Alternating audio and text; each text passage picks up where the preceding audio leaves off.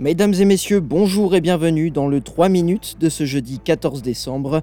Léo Roussel, aujourd'hui au micro de SBS French News.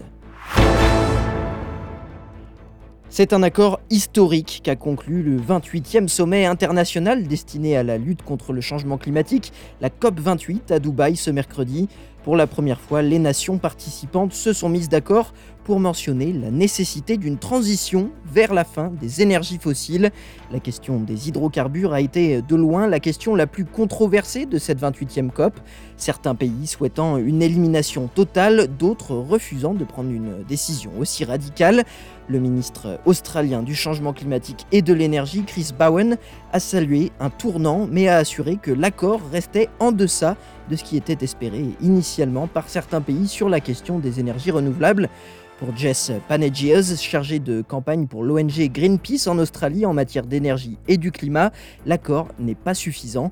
Il ne débouche sur aucun plan d'action concret alors qu'une action immédiate serait nécessaire.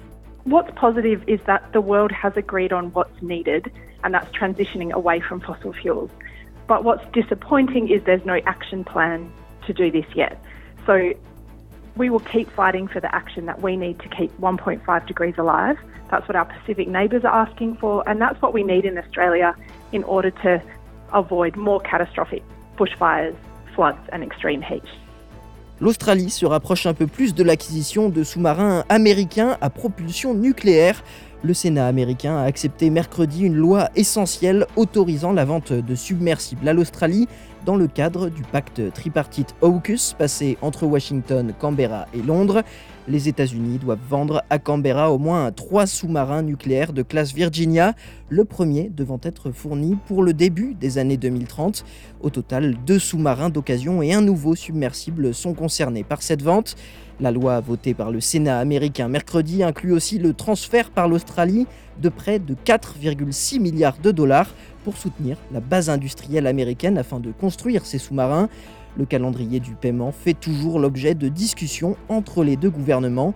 Cette loi sur l'autorisation de la défense nationale, la National Defense Authorization Act, devra désormais être adoptée par la Chambre des représentants américaine avant d'atterrir sur le bureau du président pour être enfin promulguée. Enfin, dans le Queensland, le cyclone Jasper a finalement été rétrogradé en dépression tropicale. Les autorités appellent cependant à la vigilance face aux fortes pluies qui continuent de s'abattre sur la région. Environ 40 000 foyers et entreprises sont privés d'électricité actuellement dans l'extrême nord du Queensland, dont 25 000 à Cairns. 12 personnes et un chien ont dû être secourus dans les eaux de crue lorsque le cyclone a traversé la côte pendant la nuit.